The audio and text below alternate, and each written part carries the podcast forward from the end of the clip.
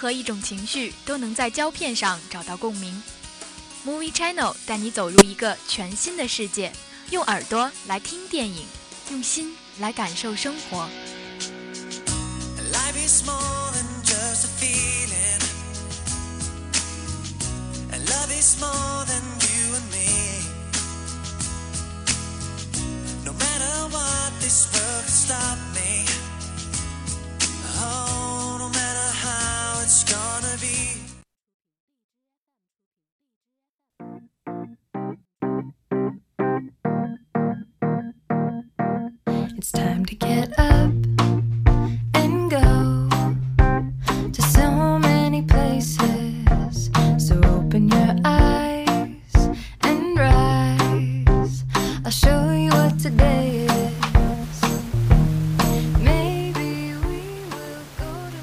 Hello，各位听众，欢迎收听 FM 九十五点二浙江师范大学校园之声。这一节又到了我们 Movie Channel 的时间了，我是主播心意。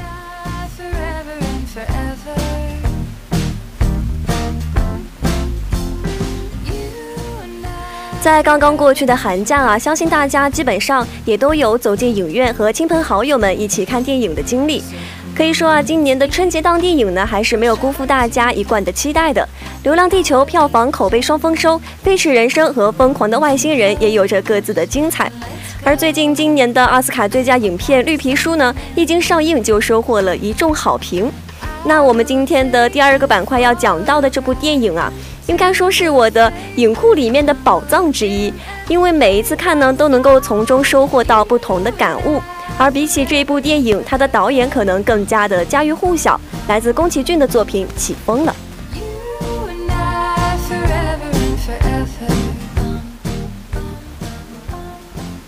那我们今天的节目依旧分为三个板块，第一个板块为您带来了四条电影圈的热点资讯，而第三个板块呢，依旧是我们的三句话短评。好的，在一段音乐正。首先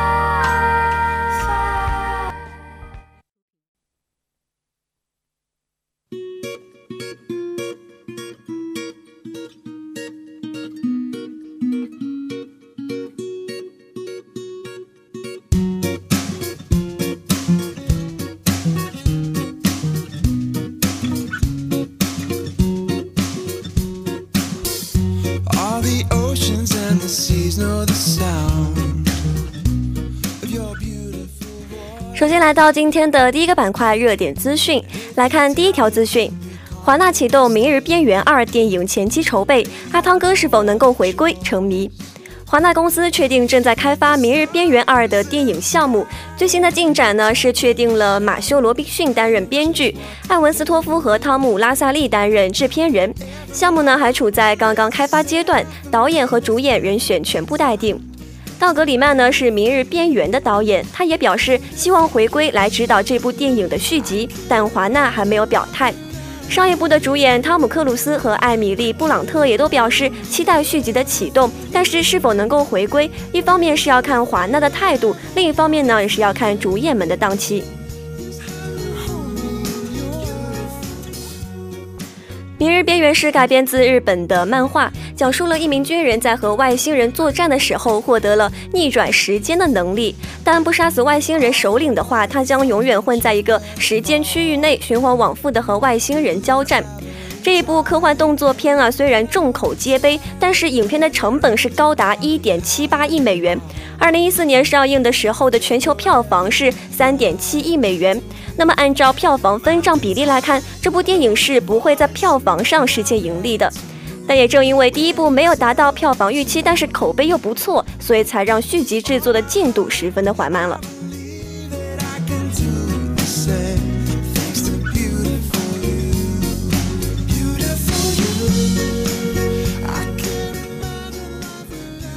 下面来到今天的第二条资讯，动画《精灵怪物》曝光最新萌怪之旅预告，定档三月二十九日登陆内地荧幕。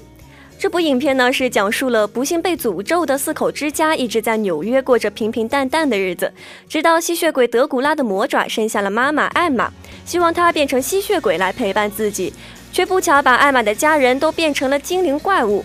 那么，为了解除诅咒呢，一家四口不得不离开自己熟悉的纽约，前往大西洋彼岸的伦敦。此次曝光的《萌怪之旅》预告片一开场就揭露了一家人变身之后的形象：弟弟是变成了狼人，爸爸变成了科学怪人，姐姐呢是变成了木乃伊，妈妈则是变成了吸血鬼。于是，一家人在别无选择的情况之下，一起前往机场。但是呢，他们在机场啊就遇到了第一个危机。工作人员对一家人的护照产生了种种疑问，于是，一家人只好团结一致，绞尽脑汁的哄骗工作人员，终于侥幸度过了第一个难关。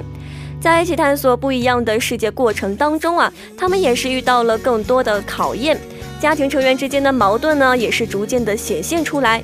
和千千万万的家庭一样，故事当中的姐姐和弟弟想要独立，父母呢则认为子女不理解自己的苦心。但就在这样的过程当中，他们也是收获了很多的喜悦。这部影片呢，将在三月二十九号登陆内地荧幕，不知道大家有没有兴趣去电影院里面看看这一家人的探险之旅呢？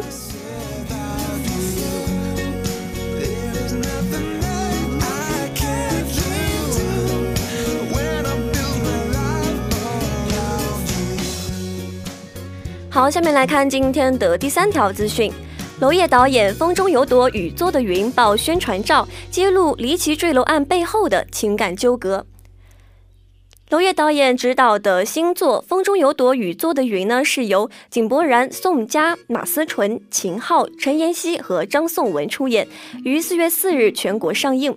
电影是讲述了在沿海小城因一起建委主任坠楼命案引发出的一连串扑朔迷离的浮沉故事，错综复杂的人物关系。终究是一场游戏，一场梦。影片是围绕着中国一座南方城市的离奇坠楼案展开的。一位年轻警官在调查的时候啊，发现这一起意外坠楼命案与几年前的另一宗神秘失踪案有着密切关系。而两桩案子背后的情感纠葛呢，更是令人疑云丛生啊！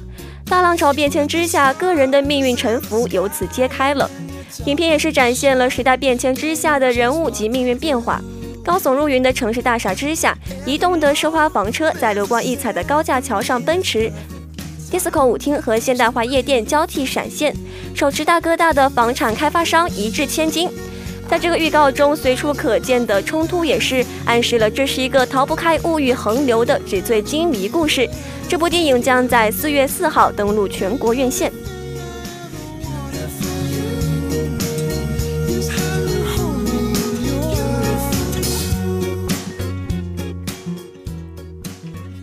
来到了今天的最后一条资讯，《哆啦 A 梦月球探险记》发布新海报，大雄与哆啦 A 梦开启月球新冒险。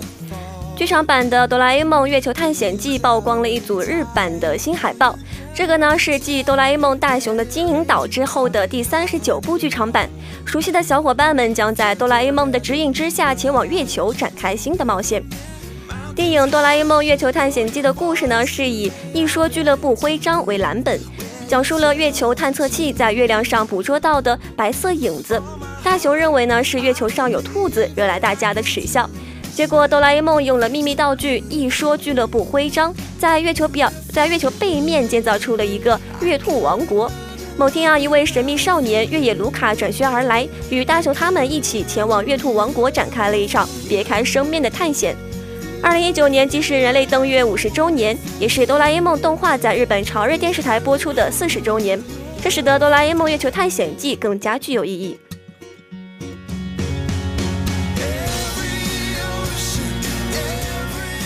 那么此次的导演八桥新之介啊，曾经是两次执导哆啦 A 梦的剧场版。包括2016年在中国热映的《哆啦 A 梦：新大雄的日本诞生》，并于2017年接任了《哆啦 A 梦》电视动画导演的工作。那么这部电影呢，也将在3月1号在日本上映。好，那么在一段音乐过后，让我们进入今天的第二个板块——热点评论。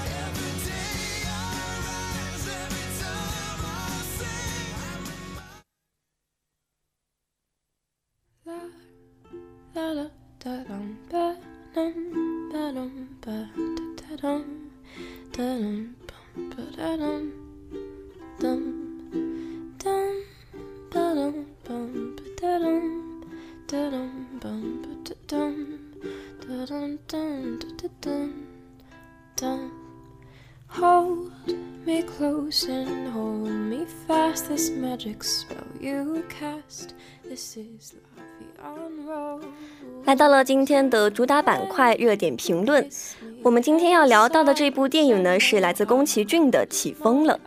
宫崎骏先生在二零一四年获得了第八十七届奥斯卡金像奖终身成就奖。比起著名动画导演啊，我想称其为动画大师更加的合适。其中很重要的一个原因是，他的作品可以超越年龄的限制，让观众们沉浸在他所创造的时空当中，同角色们产生最真实的共情。Give your heart and soul to me. 在一九二二年的时候，法国影评家艾利弗尔曾经满含感情的预言道：“终有一天，动画片会具有纵深感，它们造型高超，有色彩，有层次，会有德拉科罗瓦的心灵、鲁本斯的魅力、戈雅的激情、米开朗基罗的活力。它们将成为一种视觉交响乐，较之最伟大的音乐家创造的有声交响乐更为令人激动。”在八十年代，世界动画界最接近艾利弗尔梦想的，应该是非宫崎骏莫属了吧？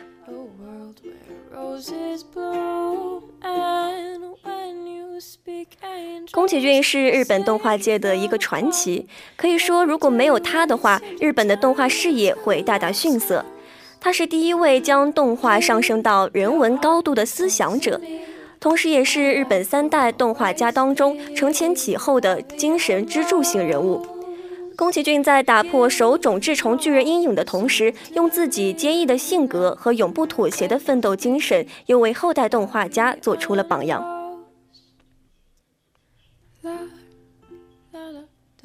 可以说啊，宫崎骏的动画片是能够和迪士尼梦工厂共分天下的一支重要的东方力量。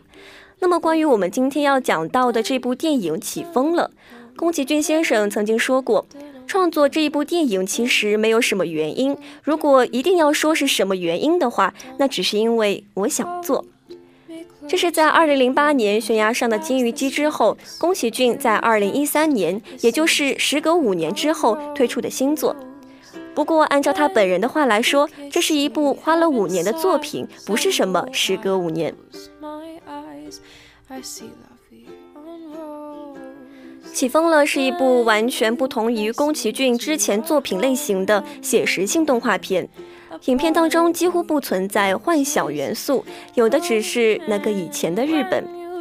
这部电影的故事发生在二十世纪二三十年代的日本，不景气的经济和破坏巨大的地震让那时的日本人民终日难安，贫穷和疾病困扰着这座岛上的所有人。影片随着一阵阵风，从关东大震灾飘到了二战结束。在此期间，有着日本人的梦想，也有着对于战争的哀愁，当然还有着一段刻骨铭心的爱恋。在那段激荡的时代里面，小人物们无法改变社会之风，他们能做的只有朝着自己的梦想努力奋斗，只有保护好那个他爱的人。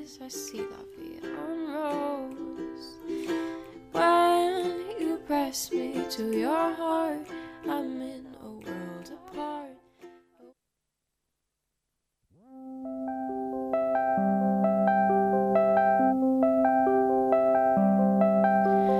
I don't have time to be in love, kissing you on the cheek 200 times.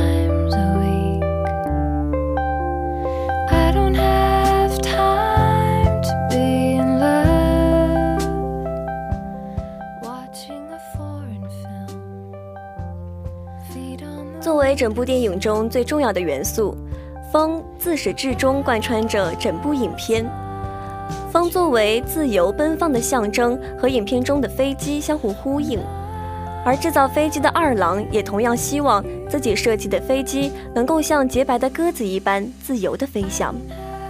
在这部电影当中，作为宫崎骏动画作品中的典型元素，柔和的曲线。精妙的光影、巧妙的构图以及形式丰富的风、雨、雪，有着更加精妙的演出。关东大地震前，火车引起的风把二郎带到了蔡穗子身边，两个人命运般的相遇，也暗示了他们之后那段传奇般的恋情。之后，二郎为了追寻自己儿时的飞机梦开始奋斗，可惜诸事不顺，事业进入低谷期。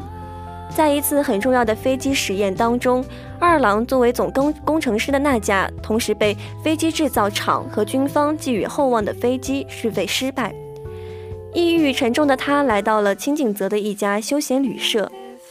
也正在这个时候，二郎在清景泽和蔡穗子再度相遇。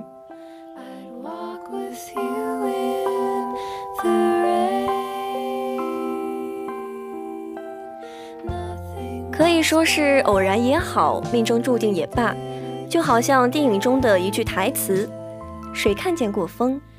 我和你都不曾看见过。但是当树叶颤动之时，就代表风正吹拂而过。风啊，请展开羽翼，将它送达你的身边。”两个人因为风来到了对方的身边。尽管他们的恋情很可能像纸飞机那样毫无规律地随处飞行，真正的婚后生活在影片当中只有短短的几个画面。宫崎骏对于这一段当中的感情表达是极为克制的，但是对于细节的表现确实无比的细致。比如说，他为了准确地表现一个蔡穗子在帮二郎叠衣服的画面。他特地请来了当时那个时代的文化研究学者实际演示。之后，二郎坚定了自己的信念，打破重力的影响，毫不犹豫地向前行进。尽管有着黑夜，有着暴雨阻挠，他和蔡穗子之间的爱没有任何缝隙，风进不了，也吹不走。他们或许改变不了整个社会之风，但是他们依旧努力地活着，去寻找自己想要的东西。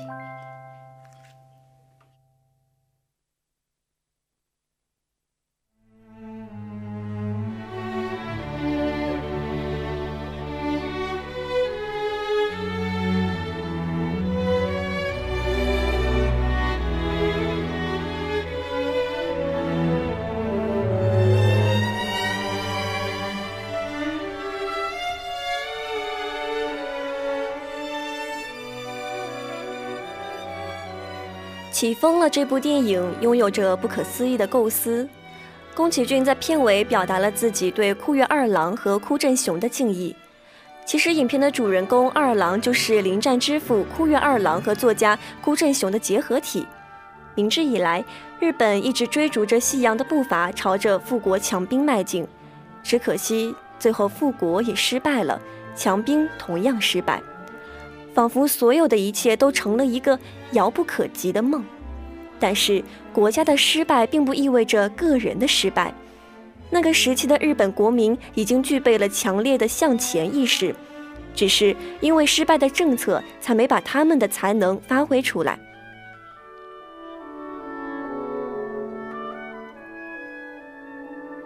战后的高度经济发展期，就彻底的把这个舞台留给了这些有梦想、有干劲的人民。起风了的主人公二郎就是如此。身处乱世的他没有更多选择的余地，所以他把一切都奉献给了飞机设计，而他的梦想只有一个：设计出最美的飞机。和其他影片不同，宫崎骏在《起风了》当中没有使用大量的幻想元素，仅有幻想元素就是二郎和意大利飞机设计师卡普罗尼的梦遇，梦的共通把两位有着同样梦想的人拉到了一起。是二郎的坚定不移，或许还有卡普罗尼的鼓励，让他最终创造出了那一部像小鸟般飞行的白色飞机。这或许只存只存在于梦中，但是二郎却着实的完成了自己的梦想。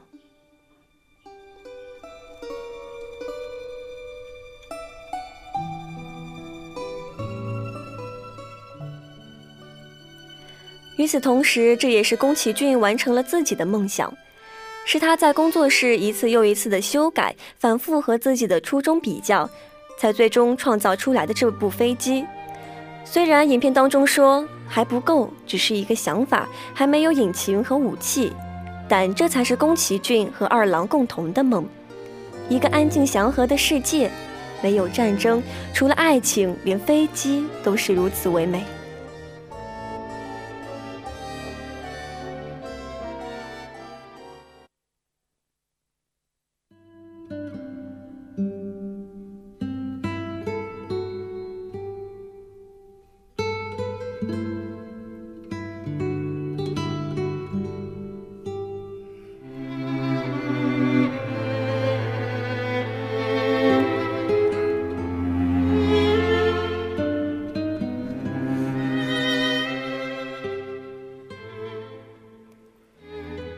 昭和初期，美丽而温和的日本，这是电影全片色彩给人留下的最深刻的印象。宫崎骏对日本浓厚的乡愁在影片中尽显无疑，而二郎和菜穗子之间的爱情其实也是昭和的爱。这种爱在现在的社会中几乎很难找到，这些已然流失的东西，在宫崎骏老先生的眼中变得如此不舍。在二郎向菜穗子表达自己的爱意之后，菜穗子告诉二郎自己有肺结核，这是在那些年被称为绝症的病。爱情和事业都一片黑暗，但二郎没有放弃，坚持向菜穗子求婚。两人婚后甜蜜幸福，但之后菜穗子病情加重，住进疗养院。二郎忙于下一架飞机的设计，也没有时间去照顾菜穗子。后来，菜穗子决定出院陪伴在二郎身边，因为菜穗子他自己知道，他的时间不多了。而有菜穗子的陪伴，二郎更加努力，终于临时飞机获得了巨大的成功。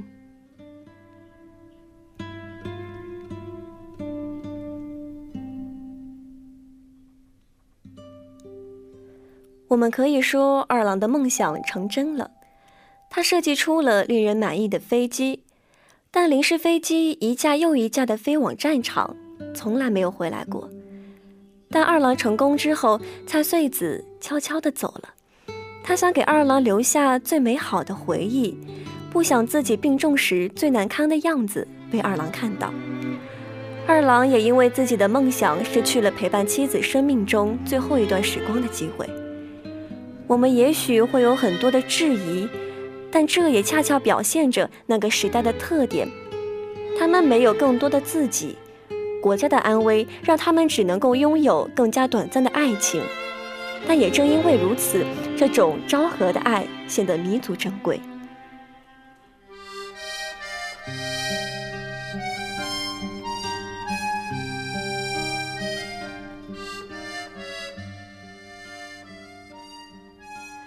也许二郎设计出来的飞机成了杀人的工具，被他视为孩子一般的飞机，最后成了满地的残骸。但二郎还是二郎，他从来都只是为了自己单纯的梦想而努力。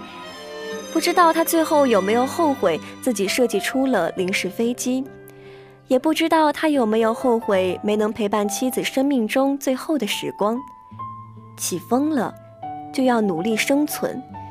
在那个时代，活着就已经十分不容易了，但还有像二郎一样为了自己的梦想而努力活着，并且闪闪发光的人们。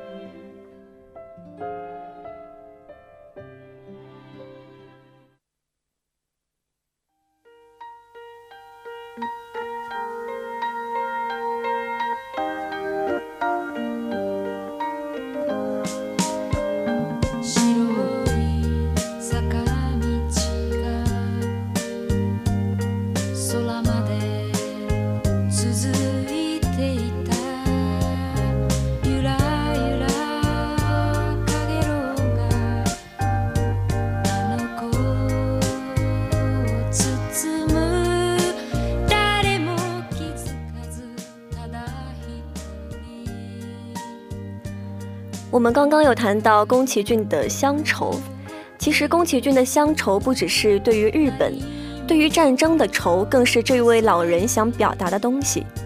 宫崎骏的反战思想众所周知，起风了更是直接把舞台搬到了战争年代，但是电影却很少直接的描写战争场景，大多都是暗语。如果一定要说有什么混乱的场景的话，那就是短短四秒的地震之后的对人群的描写。在漫画界，细节的描写一直是一个难题，但宫崎骏却用了一年零三个月的时间来完成这四秒的画面。他的创作之所以能够成功，在此也是可见一斑。在影片的最后，蓝天和新绿之间夹着血色夕阳，这种恐惧无疑是战争带来的。战争摧毁着梦想者的舞台，拆散了一对又一对的恋人。几乎完美的梦想飞机，最终也因为战争散落一地。战争依旧是这个世界上最恐怖的东西。梦想本身是没有错的，飞机也只是工具，错的从来都是人。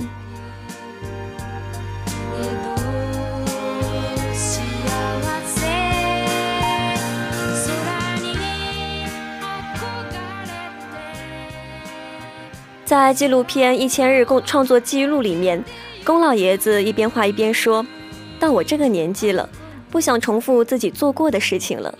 不被接受没关系，我想做。我觉得这次能够拍摄这个奇怪的主题是天赐的幸运。就算要死，也一定要先画完剧本，不然太羞愧了。人生重要的事情大多都是很麻烦的。起风了，看似云淡风轻。”却需要有着强大的内心和坚韧的品性，这样才能够在面对命运的捉弄时，淡淡的来一句：“起风了。”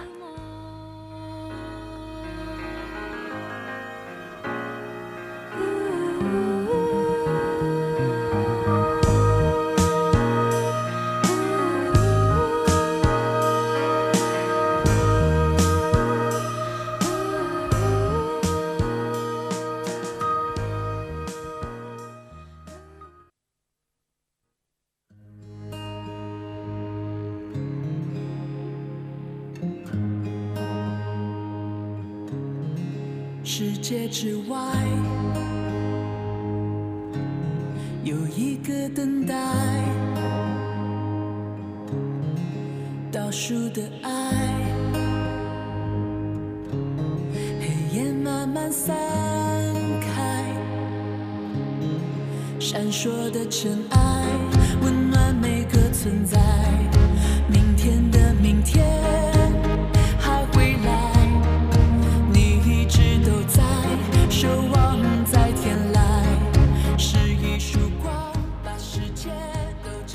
来到第三个板块，三句话短评。今天的这部电影呢，就是在寒假期间大家都非常喜欢看的《流浪地球》。那关于这部电影的主要内容呢，主播在这里面再跟大家做一个简单的介绍。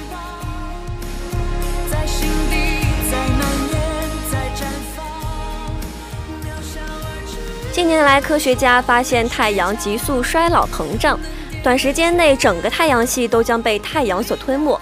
为了自救，人类提出了一个名为“流浪地球”的大胆计划，就是要倾尽全球之力，在地球表面建造上万座发动机和转向发动机，推动地球离开太阳系，用两千五百年的时间奔往另外一个栖息之地。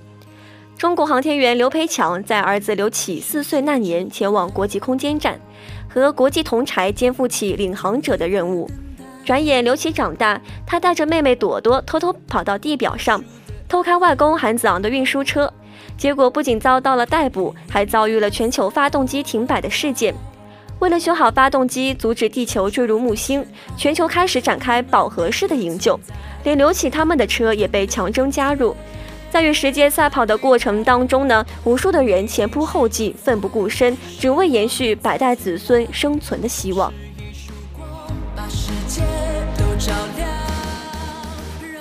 那么我们的几位听众啊，在看完电影之后，也是在后台留言表达了自己的感受。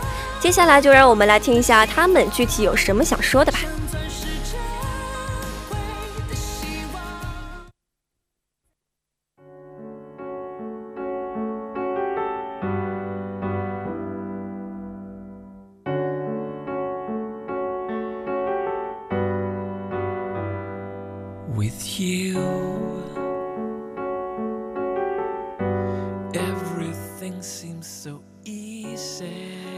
我们的听众静静说，最喜欢片尾的那段话。我们是个缺乏谈论普世价值基础的社会，但希望和勇气总是可以，也是我们最应该说的吧。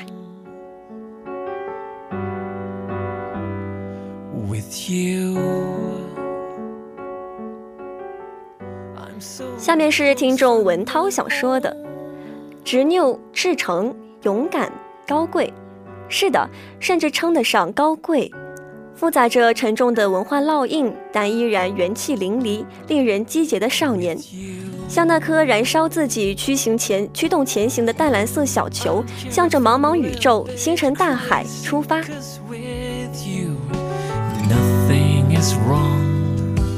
I was broken. I was wasted. 下面一条短评来自我们的特约评论员韩老师。就在我已经彻底被国内的影视技术限制了想象力，不相信中国能有真正意义的科幻电影时，《流浪地球》便对着我的心脏狠狠扎了一剂强心剂。走出电影院都还恍若隔世，中国真的也有这样的电影了吗？真的不是在做梦吗？相信啊，这是一部定会写进中国影史、中国科幻影史、中国太空电影史、中国影视工业进程史的一部科幻杰作。我很庆幸能够成为见证者。此刻，我手中的那一张电影票不再是一场观影入场券，更像是一次经历奇迹的勋章。